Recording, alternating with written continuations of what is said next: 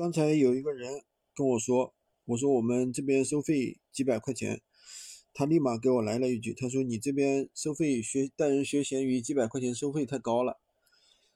哎呀，我也不知道是怎么想法，我不知道怎么回复了。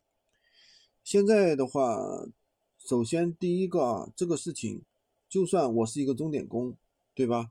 那如果说我花一年的时间去服务你，收你几百块钱，你说值不值呢？那我一年时间你，对吧？教授你这么多知识，其实它最主要的是，比如说你给我付了七百多，哪怕付了一千多，对吧？那一个月能够让你也不说多了，哪怕赚个一千块钱，你一年就是一万，就是一万块钱，对不对？那而且我们现在实际情况是，很多学员一天能够赚个一千、两千的很多，一个月赚个一万到三万的人很多很多。对吧？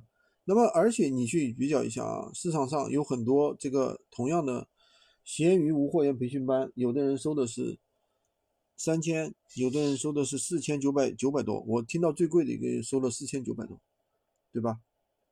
当然，我们也不能说人家是割韭菜。那万一人家真的值这个价呢？对不对？你交了四千多，那如果说一个月能够让你回款一万，对吧？一年能够赚个十二万，那不也是超值吗？所以说，我觉得怎么说呢？首先要懂得怎么去投资自己。有的人觉得，哎呀，吃了喝了值，对吧？那你吃了就吃了，吃了那是消耗，对吧？今天早上还有另外一个粉丝说，哎呀，他现在欠了一百多一百个 W，维持生活都困难，怎么怎么样？我说是，那你是在维持生活，对吧？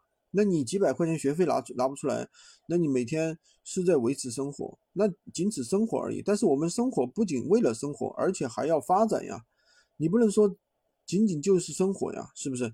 好吧，今天就跟大家讲这么多。喜欢军哥的可以关注我，订阅我的专辑，当然也可以加我的微，在我头像旁边获取闲鱼快速上手笔记。